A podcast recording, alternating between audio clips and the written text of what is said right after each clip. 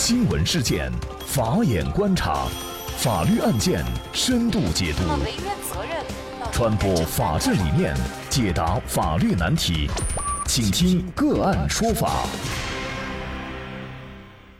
大家好，感谢收听个案说法，我是方红。今天呢，我们跟大家一起聊一下优速快递董事长夫妻双双意外身亡，身后财产是否会引发两个家庭的争夺战？那么，优速快递在五月四号发布讣告称，公司董事长兼总裁于连兵因为意外在五月二号不幸离世，享年四十七岁。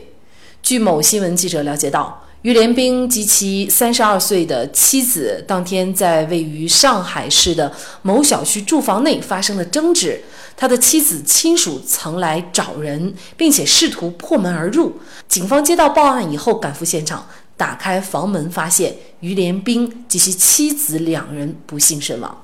那么优速快递呢，是我国的一家二线快递。说它是二线呢，是因为有好多人都不知道这个快递，它聚焦大包裹。优速坚持走差异化的发展道路。那么目前呢，优速已经在全国建立分拨中心九十三个，拥有营业网点超过六千家，员工七万多人，运输车辆两万多台。作为公司董事长兼总裁的于连兵死亡以后，他的公司以及他身后留下的财产，按照法律来说该。如何处理？那么目前我们了解到的信息是两人意外死亡，那么是否就排除了互杀或者是他杀的情况呢？那么就这相关的法律问题，今天呢我们就邀请云南晋杰律师事务所主任张晶律师和我们一起来聊一下。张律师您好，各位听众朋友大家好。感谢张律师。这个案件官方的消息是告诉我们，于连兵和他的妻子是属于意外离世哈。那么这样的一个官方消息，我们是否可以排除？比如说，他们两个人很有可能的就是，比如说相约自杀，或者是一个人把对方杀了，然后呢，接下来自杀，能不能排除这些情况呢？呃，现在还没有得到官方的消息。那么现在无法做出一个明确的判定，呃，意外死亡这是客观的一个情况，但是呢，也不排除呢，也有可能有激情犯罪的这么一个情况，因为当时在网上公布的信息，大家也看到了，是说是于连兵和他三十二岁的妻子呢，当天在小区住房内发生了争执，啊，那么由于争执以后的话呢，后来双方就死亡了，那这个争执到底什么原因引起来的？那事后双方之间又发生什么了？那么后面是发生什么导致一个很年轻的于连兵四十七岁，又他年轻的三十二岁妻子呢双双死亡？这里面呢是肯定发生了一些故事。这个信息我听到以后，我个人还是感觉很很痛心、很惋惜的。因为你看我们这个优速快递于连兵的话呢，是很年轻有为的这么一个青年才俊嘛，今年四十七岁了，就有这个营业网点超过六千家，员工有七万余人。那么妻子呢也很年轻。那么，在这个正好事业上升的这么一个阶段，发生这么一个双双死亡的意外的情况的话呢，还存在一个白发人送黑发人，双方父母哈还要面对自己孩子死亡的这么一个情况，确实，我觉得个人也感到很惋惜，呃，也感觉到很痛心吧。这个事情发生。呃，我们刚才从这个官方的消息当中，可以排除就是这两个人有没有他杀的情况吗？就是或者是有互杀，或者一方杀死另外一方这样的刑事案件的情况，可以排除吗？我个人觉得还不能排除哈。呃，如果是双方意外死亡的话呢，警方应该不会到现在为止不发出一个对外的一个消息，有可能会涉及到个激情犯罪，比如双方发生那个争执以后。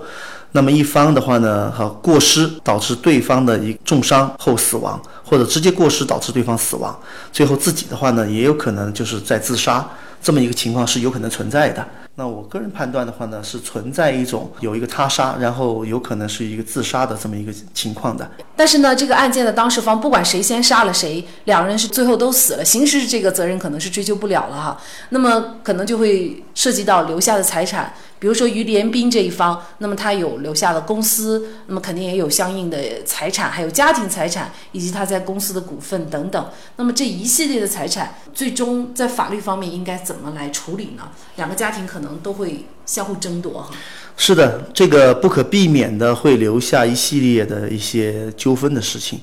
啊，因为你看他的资产量是非常大的，他的净资产应该是百亿以上。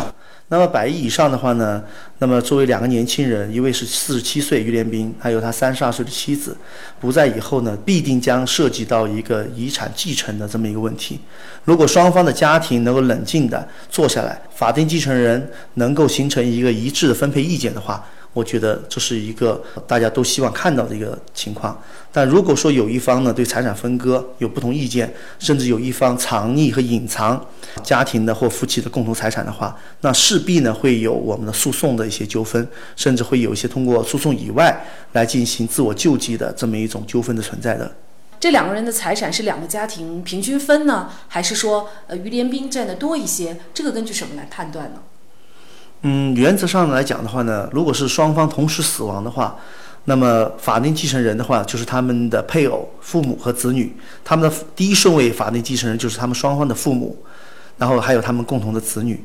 但是如果存在有先后死亡的情况，先后死亡又有两种情况，一个是意外的先后死亡，还有一个呢是他杀的先后死亡，这两种情况。如果是意外的先后死亡的话呢，就涉及到一个我们的转继承的问题。如果是有他杀一方杀害另一方，然后再有剩下一方自杀的话，又涉及到我们继承法当中，啊，一方故意杀害另一方的话，有可能被剥夺我们的继承的一个权利。所以这里面的话呢，又会使情况更加复杂。嗯，因为女方比较弱啊，我们推定假设这个于连兵他先杀了女方的话，那么事实上女方的这部分财产，于连兵是没有办法继承的。呃，首先我说您的这个假设哈，我个人是我认为首先是不成立哈，因为我觉得这是个比较严肃的话题。当然，作为我们新闻媒体的话，我觉得呃可以去考虑不同的因素所带来不同的法律后果。好，假设像您说的刚才这种情况存在的话，咱们说是假设啊，如果是存在的话呢，那于连兵按照继承法的话呢，那么是丧失了继承权的。那这种情况下的话呢，那么作为于连兵的妻子的财产，只能由于连兵妻子的父母和他妻子的子女来进行，或者说妻子和于连兵共同的子女来作为第一顺位继承人。嗯，尽管这个三十二岁的妻子可能很年轻，假设她只是一个家庭主妇的话，那么事实上她也有于连兵的一半的财产，就整个家庭的一半财产。其实也不要小看她所拥有财产的这个份额。呃，是的，为什么我很喜欢个案说法这栏节目呢？实际上它是个普法的节目。嗯，像我们刚才讲的是继承的问题，现在您又转到一个婚姻法的问题。嗯，婚姻法明确规定，双方分婚后一方收入为夫妻共同财产。那也就是说，从于连兵从创业之后，只要从结婚之日起所产生的一方收入，那视为夫妻共同财产。那么这种情况下，即便他媳妇是在他结婚之前、死亡之前这一段时间里面，他们所形成的财产的话呢，他妻子都是有一半的财产权利的。嗯，所以这一点来讲的话呢，他的妻子的财产应该也也是非常多的。这个优速快递，事实上呢，他现在员工已经七万多了。那么这是否意味着这个董事长去世了？那么他的员工，包括他所有的这个公司的呃上下的这种呃运行体系就全部崩塌？那么这家公司也就此倒闭了？呃，这就涉及到第三个主要法律，就是我们公司法。那么公司的话就有股权，还有公司的股东收益，哈，就是我们财务报表当中的股东者股东的哈股东收益这一块。那么这一块来讲的话呢，实际上就会涉及到我们这两位死者他在公司当中的股东者权益，另外的话呢，还有他们跟公司相关联的一些财产权益。但是呢，一般我们的传统的公司经营哈，都会涉及到家族成员的介入。那么家族成员介入以后，在公司里面又会渗透不同的岗位，所以各自哈男方女方各自家族成员渗入公司经营以后，双方之间如果有分歧的话，还会引发更多的一个纠纷。所以这个事情一旦发生以后的话呢，就是，啊，就是优步董事长这个于连兵和他妻子死亡以后，就会涉及到我们家庭内部的财产继承问题，还有如何确定这个继承财产范围，还有一个呢，公司当中，那么他们双方男女死死者双方当中的他们财产权益的划分和财产继承，所以这里呢，不但是涉及两个个人的问题，实际上涉及到是两个家族财产划分的问题。像类似的案件，我们在昆明也是发生过的。就像我们的博联广场郝林和他的妻子刘湘云，他们收购了法国的大和酒庄。最后，直升飞机坠失以后，他们的儿子意外死亡，他也发生了刘湘云和郝林的父亲对簿公堂，最后呢达成了一个调解，最后这个案子就结束了。那么现在的话呢，又是发生了类似的啊净资产比较高啊，然后又是意外死亡的情况，这势必呢会涉及到一个财产分割、财产认定，好，然后双方呢进行协商的一个过程。所以的话呢，也希望话。这类似的事情出现以后，双方的家庭能平心静气的坐下来，共同商量，啊，身后事的解决，就希望吧，能衍生出我们另外的一个啊意识是什么意思呢？就是说要有立遗嘱的这种意识。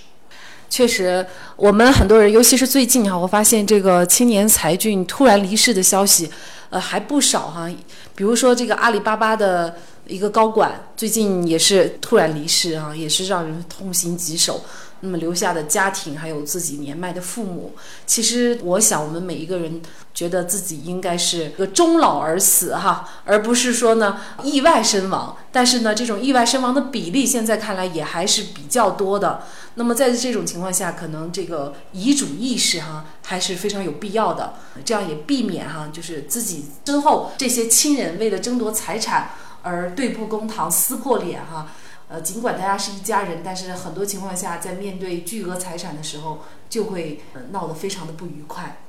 嗯，是的，实际上这个事情的防范的话呢，在发达的欧美国家哈也会出现，但是不像我们国内呢出现的这么频繁啊。因为在发达国家，他超过三十岁以后，大家都有立遗嘱的意识和立遗嘱的这种习惯。那么现在的话呢，我们国内呢也慢慢逐渐兴起了大家这种这种意识嘛。像我们现在陈凯律师做的做的比较好的中华遗嘱库，那目前呢还有云南老年报承办的云南遗嘱库，实际上的话呢也给大家提供了留遗嘱或立遗嘱的这么一个习惯。就像当年戴安娜王妃出车祸，她是三十六岁出车祸死亡的，实际上她在三十二岁呢她就立了遗嘱，所以当时的话呢她有三千万英镑的遗产。就全部分配给了她的哈利王子和威廉王子，啊，这个也是因为他提前规划的原因，所导致自己的财产呢，啊，没有进行流失，按照自己的意愿呢进行了一个传承，也防止了纠纷。所以我觉得通过这个案例的话，实际上给我们启示呢，第一个呢就是经营婚姻，大家还是要拿出我们的耐心，